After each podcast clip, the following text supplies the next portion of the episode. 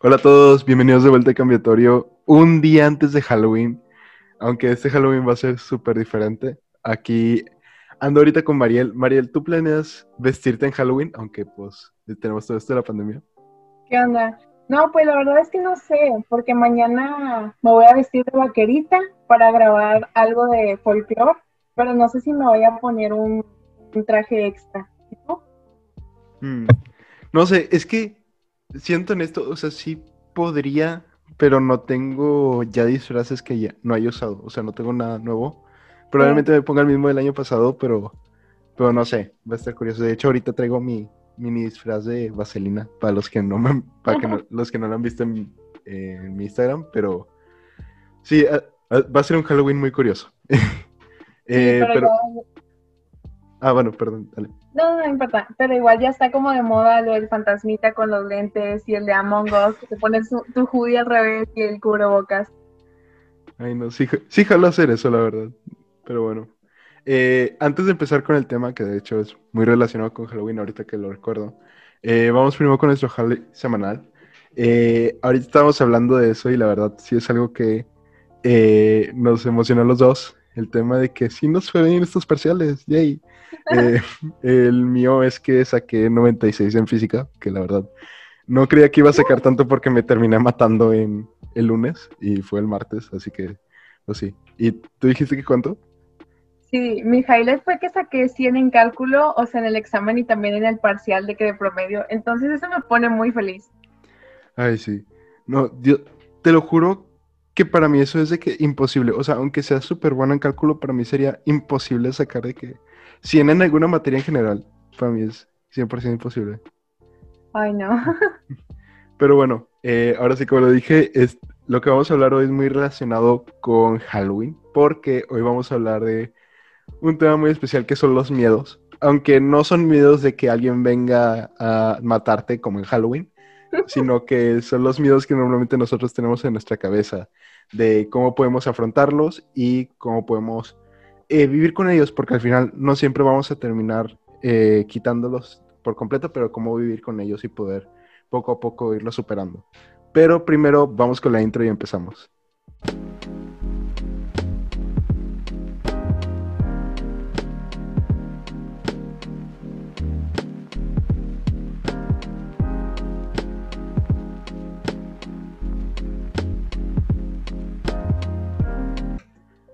¿Qué todos? Ya volvimos de nuevo aquí con Mariel y como les dije, hoy vamos a hablar sobre el tema de los miedos. Eh, quiero empezar diciendo eh, a qué miedo nos referimos y más que nada también cuáles son nuestras experiencias personales para que nos entiendan un poquito más a qué miedo nos referimos. Los miedos, como dije, no son los miedos a, a, que, por ejemplo, alguien venga a matarte, como en las películas de Halloween, sino que son los miedos mentales. Un ejemplo mío, por ejemplo, es el miedo a la conformidad es el miedo a siempre estar, siempre cómodo, siempre estar en el mismo lugar haciendo exactamente lo mismo. Yo la verdad no soy muy bueno con el tema de las rutinas por eso mismo, porque me terminó, eh, me, me termina como quedando un miedo de cierta forma de que esto sea lo que voy a hacer toda mi vida. Eh, obviamente es un miedo un poquito irracional, pero sí es un miedo mío que es una batalla mental que siempre tengo. Eh, Mariel, no sé si tú quieras mencionar uno que tú tengas. Sí, y yo creo que este es un miedo que comparto, pues a lo mejor con algunos de ustedes que están escuchando, como el miedo a fracasar o que pues no salgan las cosas como queremos, como que tengamos algo súper planeado y que digamos, ay, sí, ya voy a hacer esto y esto y esto, y que al final como que todo se te derrumbe y te cambie completamente. Y la verdad, siento que, como tú dijiste, es un miedo que muchos tenemos y que es muy natural. Y siento que es un miedo con el cual todos se pueden relacionar, porque más que nada todos tenemos nuestras propias experiencias y no es algo con lo que todos nos podemos relacionar, porque por ejemplo tú puedes decir yo tengo miedo a fracasar en que, no sé, tú vayas a un, eh, un baile de folclore y te salga mal un, paso y te tropieces y, y te caigas. Pero yo puedo tener miedo de que voy a aplicar a un trabajo de verano y no me contraten. Y son casos tan diferentes que aunque sea el mismo miedo, no siempre es muy fácil que nos podamos identificar uno con el otro y siento que por eso es importante hablar de estos temas. ¿Tú qué opinas? Sí, de hecho también, o sea, creo que todos sentimos el miedo diferente, o sea, así como nosotros tenemos como estos miedos, hay muchísimos más, como gente que tiene miedo a recibir un no o pues simplemente que algo como que le cause muchos nervios, ¿no? Entonces creo que eso también como em, pues está presente, no sé. No, sí, y bueno, antes que nada, antes de hablar sobre los tips que nosotros tenemos para afrontar estos miedos, eh, queremos recalcar que nosotros no somos profesionales, que sabemos que hay unos temas psicológicos los cuales pueden influir a estos miedos y si este es tu caso, te recomendamos por favor ir con un profesional, ya que eh, nosotros no estamos certificados para darte estos consejos, son simplemente experiencias personales. Pero ya con eso voy a ir a la idea principal, porque la verdad no tenemos muchos puntos aquí que dar, pero yo creo que la idea principal que podría dar es el imaginarte tú mismo el peor caso posible. Y yo creo que esto es algo, al menos para mí, muy importante, porque voy a dar un ejemplo de una experiencia personal. En mi primer concierto que di, yo estaba muy nervioso y la verdad, aunque no estaban mis papás, yo creía que iban a ir, eh, así que sí tenía miedo de que mis papás no les terminara gustando y que se burlaran de mí. Y yo me acuerdo que ese mismo día, eh, antes del show, el profe nos dio una plática que en la cual me dijo una frase que fue muy eh, inspiradora, que me dijo que los miedos no, no me consumen, digo, los miedos no me controlan a mí, yo controlo mis miedos. Y fue una frase que por el momento me inspiró, no te, no te voy a hacer, no te voy a mentir, pero al final me terminó quedando horrible, no tampoco te voy a mentir con eso, o sea, no, no fue de mis mejores conciertos, más yo creo que fue de mis peores.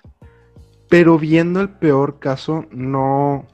Y viéndolo personalmente, o sea, no solamente imaginándolo, imaginándomelo, me di cuenta de algo muy importante que es algo que, te digo, son experiencias personales y no soy profesional, pero sí es algo que he visto, no solo conmigo, sino con varias personas, que nosotros estamos programados para imaginarnos en nuestra cabeza el peor caso posible de las cosas. Por ejemplo, yo en ese caso yo imaginaba que todo el mundo se iba a burlar de mí. Yo imaginaba que mis papás iban a darme desaprobación. Me imaginaba muchos casos hipotéticos en los cuales yo siempre salía perdiendo y al final resultó que, aunque la verdad fue horrible y fue un poquito incómodo para todos, pues no fue ese el caso, fue un caso completamente más ligero y creo que fue un alivio desde ese momento el saber esas cosas. Eh, no sé tú qué opinas, Mariel. Sí, creo que lo que dices, algo, me pareció muy interesante lo que dijiste de que estamos programados para pensar como el peor de los casos y siento que eso como que hay, o sea, hay de dos.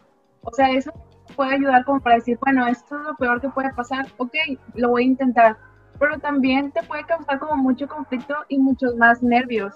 Y siento que a veces tenemos que ser pues un poquito más positivos en, ok, voy a hacer esto, puede pasar esto, pero pues voy a hacer lo que está en mis manos para que todo salga bien. Y si no sale bien, ok, bueno, no salió bien, ¿sabes? Pero sí me parece muy interesante lo que dices, de que todos estamos programados para, para pensar en el peor de los casos de hecho, no sé si quieras que yo cuente como mi experiencia. Sí, sí, sí, dale, dale. Ok, hace un poquito yo les mencionaba como el miedo a un no y el miedo de que a todo se descontrole y así, y como que, y como dice Adrián, como vivir el peor de los casos. Bueno, mi experiencia me da un poquito de pena, pero está bien. Yo creo que a todos nos ha pasado, entonces pues ahí les da. Yo tuve pues el típico crush, este, me gustaba un chavo, y, pues, sí, y casi no lo hablaba. ¿Por qué? Pues penosa, la neta. Eso se me complica bastante, pero ya llevaba mucho tiempo que pues este me gustaba, así como, ¿sabes qué? Ya, ya lo voy a decir, pero cuando yo decía, yo, ay, sí, ya lo voy a decir, pero cuando lo vaya a que, no, mejor no, se cancela.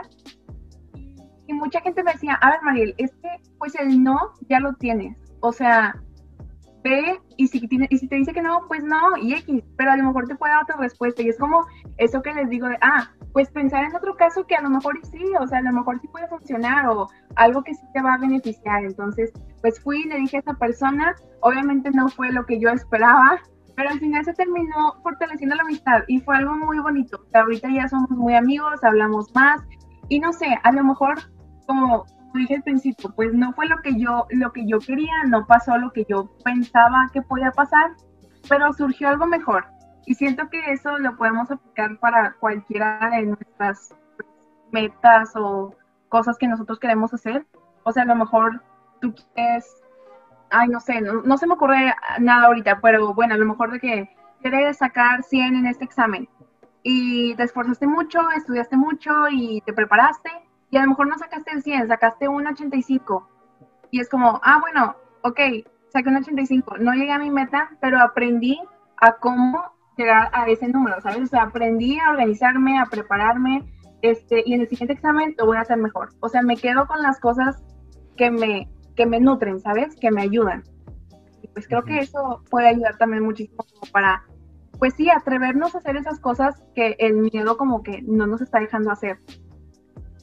Y fíjate, ese es un punto muy interesante que quería hacer, que es un punto que también hablé con Chelo cuando estuvo él aquí en el podcast, que eh, cuando hablamos del tema del estoicismo, algo que yo había investigado por mi cuenta, que de hecho fue un punto de conversación muy interesante entre él y yo, es que normalmente por lo que más nos preocupamos son por las cosas que no están en nuestro control. Por ejemplo, en tu caso, eh, tú no estabas en, tu en control de cómo iba a reaccionar esa persona. Y por ejemplo, en mi caso del concierto, yo no estaba en control de la reacción que iban a tener las demás personas.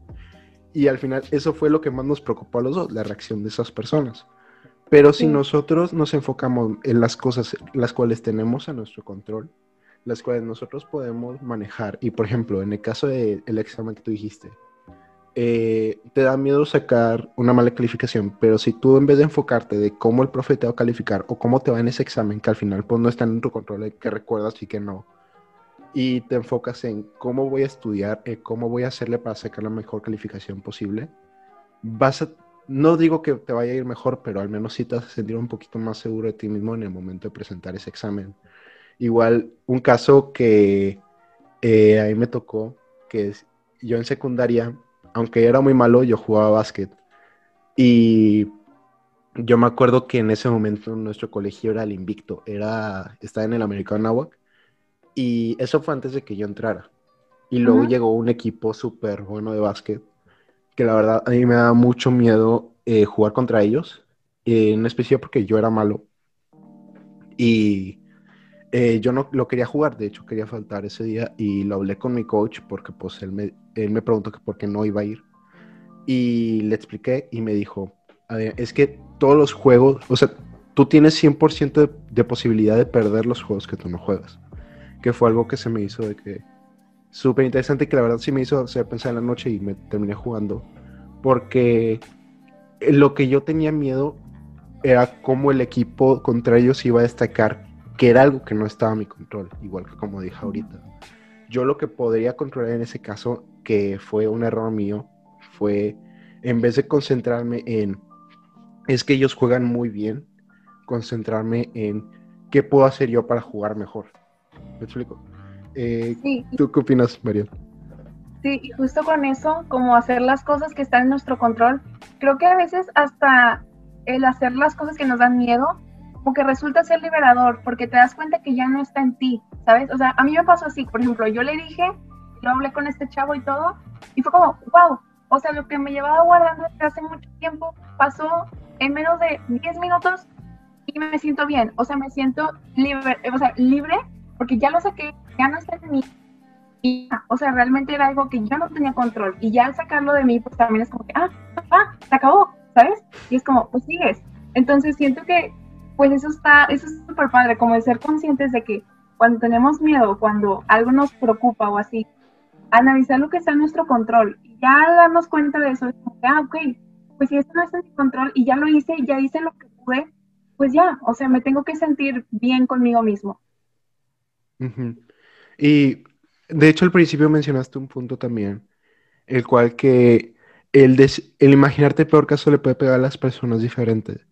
Eh, y la verdad es algo que completamente estoy de acuerdo y te digo, no soy profesional, no sé cómo le pega a la gente diferente, digo, yo digo mis experiencias personales, pero yo ahorita ya que me pasó ese tema de, por ejemplo, lo de la música, yo ya veo las cosas un poquito más objetivas y ya tengo la habilidad de ver las cosas que están a mi control y las cosas que no, y el cómo puedo solamente enfocarme en eso.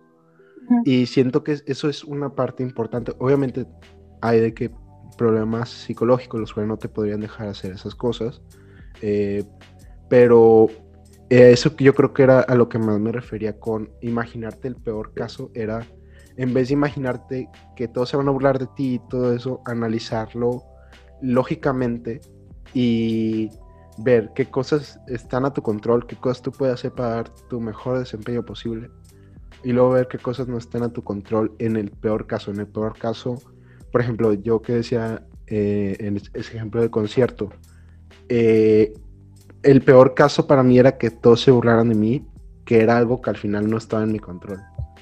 Mientras que me pude haber enfocado en que una de mis preocupaciones es que no era lo suficientemente bueno y eh,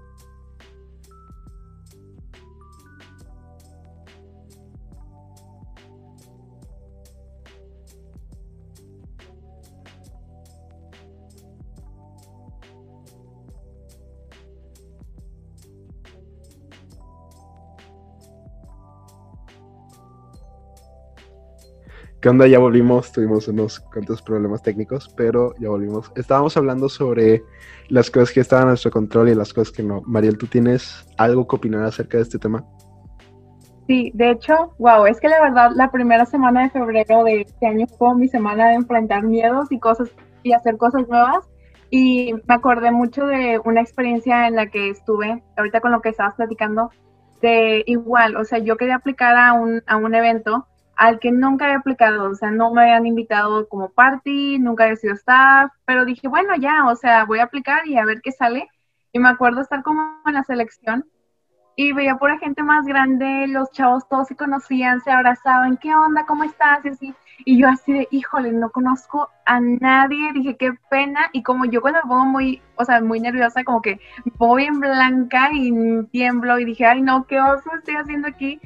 Y, y, me puse a pensar, como, ay, no, de seguro todos están burlando de mí, todos van a decir, pues, ¿esta qué? Esta es nueva y así. No sé, yo, yo me imaginé también el peor de los casos, pero sí estoy muy de acuerdo en lo que dices, como que en el momento, a lo mejor es difícil, pero sí en el momento darte cuenta de que, ok, a ver, yo no puedo controlar lo que están pensando, yo no puedo controlar lo que van a decir, pero sí, pero sí puedo controlarme a mí, o sea, sí puedo controlar como, ok, ya, enfócate en lo que vas a hacer no pienses un momento, o sea, no imagines cosas, ¿sabes? Como tener estos escenarios que nosotros, o películas que nosotros nos imaginamos y que tengan que ver. Y sí, tienes mucha razón en esto de que, pues tratar de controlar lo que podemos y lo que no, como que dejarlo ir. Y fíjate, me hiciste recordar también una experiencia que es otro punto aparte que quiero también mencionar, pero primero cuento la experiencia. Sí. Que eh, yo quise aplicar para ser presi de Believe, que es un grupo estudiantil de acá del TEC, y al final no terminé quedando. Y más que nada, yo tuve miedo eh, en ese momento porque yo los tenía en un super pedestal. Yo los tenía como, ay, es que es el mejor congreso del TEC, ay, es que si no quedo me voy a poner muy triste, charara, charara. Y como dije, lo que más pasaba es que yo los tenía en un pedestal en el cual yo los veía como algo súper superior a mí. O bueno, o al menos el puesto de presi, porque pues yo en ese momento ya era mesa de Believe. Pero ya que me puse a pensar, eh, no es tampoco por degradar a Believe, porque la verdad yo le tengo demasiado respeto a Believe. Pero normalmente, al, sí, pero normalmente a los que tenemos, los que están en liderazgo y en grupos estudiantiles van a entender esto, pero normalmente cuando nosotros vamos a una entrevista, es mucho el miedo que tenemos, al menos al principio, en las primeras entrevistas, de, ay no, es que son unas personas súper guau, ay no, es que van a que, es que eh, no sé qué van a pensar de mí y todo eso. Pero al final se nos olvida esa primera parte que dije, es que son personas. Y al final yo, era, yo fui Mesa Believe y obviamente también tuve que hacer entrevistas para el Congreso. Y pues al final eso me dio mucha perspectiva de, Ay, no, es que también somos un grupo de chavos los que estamos dando las entrevistas. Y somos chavos igual que las personas que están eh, respondiendo a las preguntas que nosotros les hacemos. Y por eso, y digo, esto lo estoy diciendo ya como si fueran tips de cómo entrar a cualquier congreso, pero eh, es, eh, es más una conversación un poquito más relajada cuando ya te das cuenta de que no son personas tan importantes, son simplemente seres humanos como tú o como yo con los cuales puedes tener una conversación normal. Y siento que eso es algo que nos pasa y de hecho hay un mensaje que me dio un eh, amigo de hace mucho que es una frase que me inspiró mucho, aunque la verdad es un poquito machista y la verdad no es de mis creencias, pero, pero igual lo quiero decir. Que la frase que me dijo y la forma en la que lo dijo es que las mujeres bonitas también quieren bailar. Y a lo que se refería esto era un poquito más un tema de autoestima y todo eso, pero eh, a lo que se refería es que normalmente, como nosotros ponemos a las cosas que más aspiramos en un pedestal, normalmente tiramos por las cosas que son más bajas. En el caso de ese, las mujeres bonitas, que en un antro, por ejemplo, si tú ves a una mujer bonita, tú dices, ah, es que probablemente me va a rechazar, así que mejor voy por la que está eh, un poquito más fea. Y el, al final todo el mundo termina haciendo eso y nadie va por la chava bonita.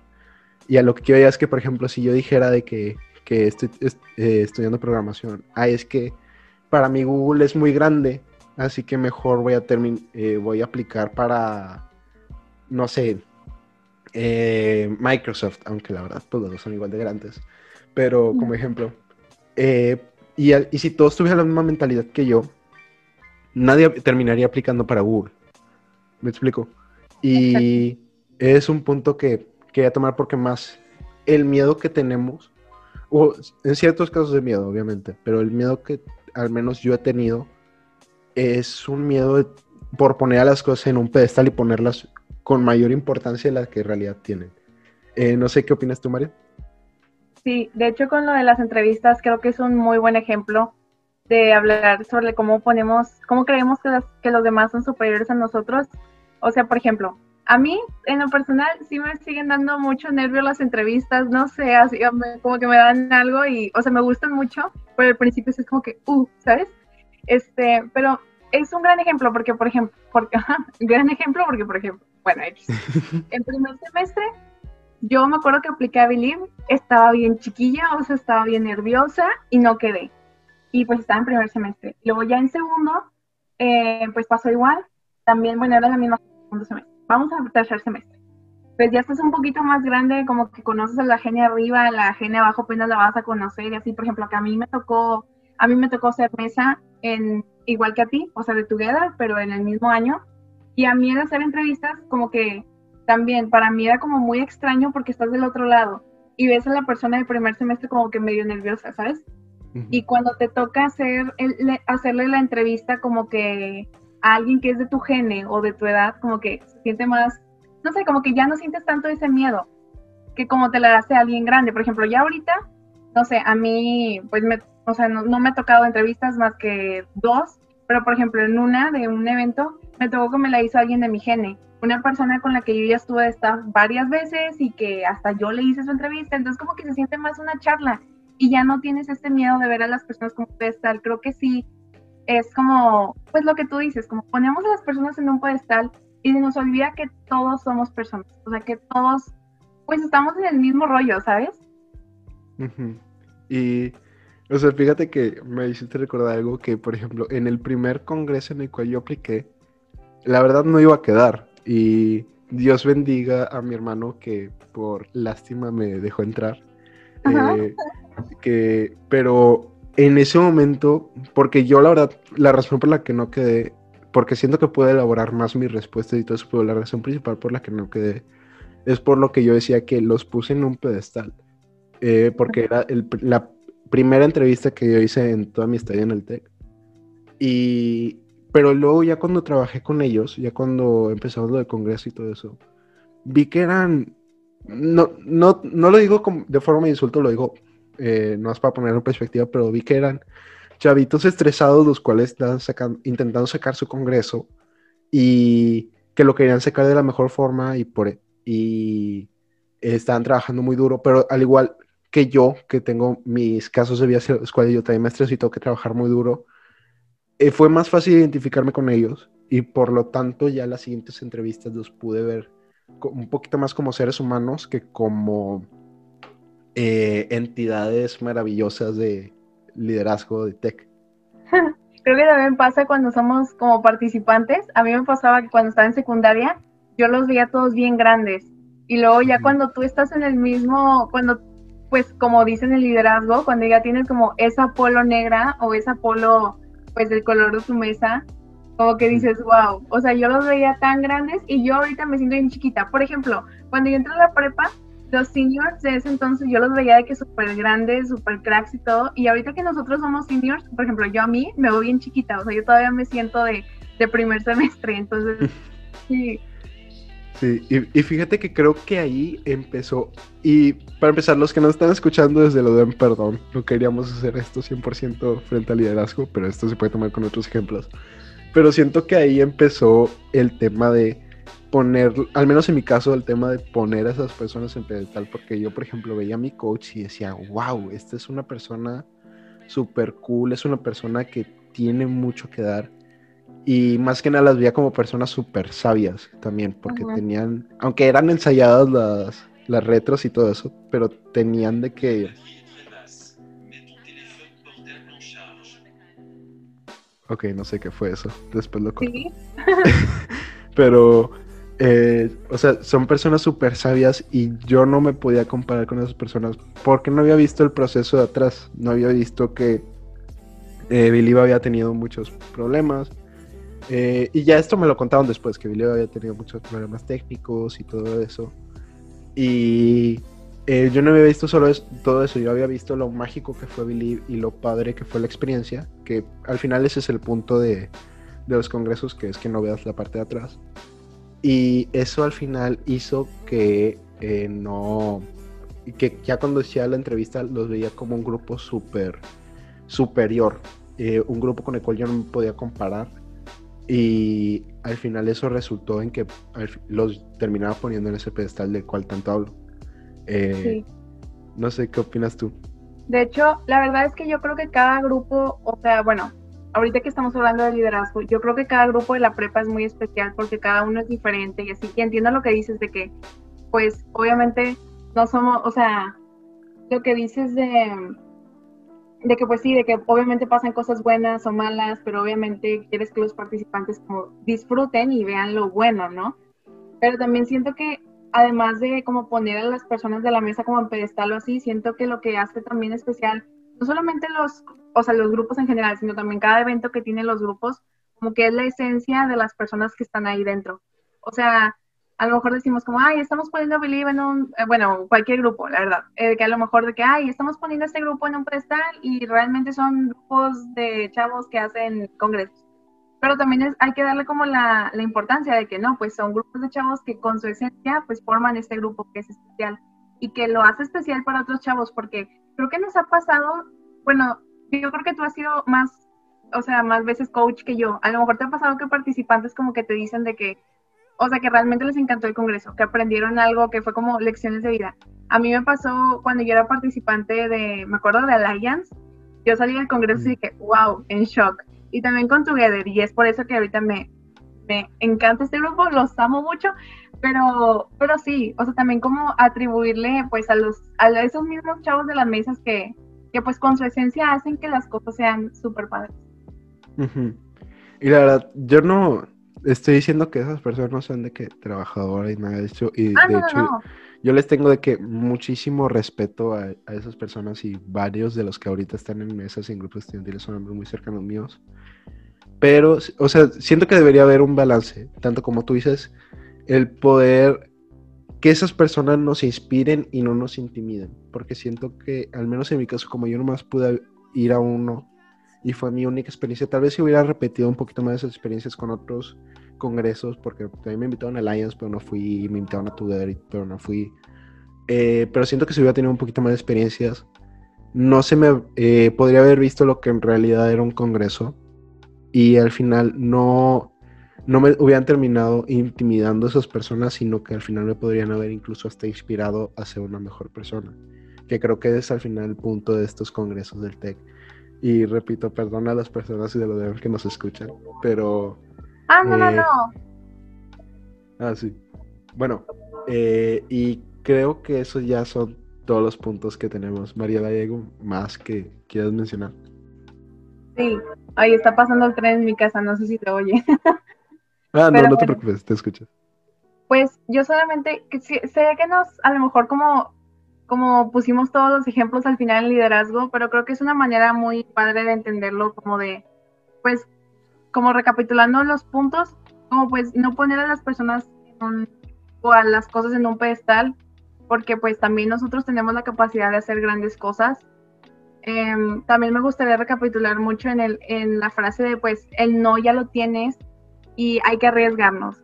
Sí, de hecho hay otra frase que dice, creo que la leí en Instagram, que decía algo así como, si algo te da miedo o si te da miedo intentar algo, es porque tienes que hacerlo. Algo así decía la frase.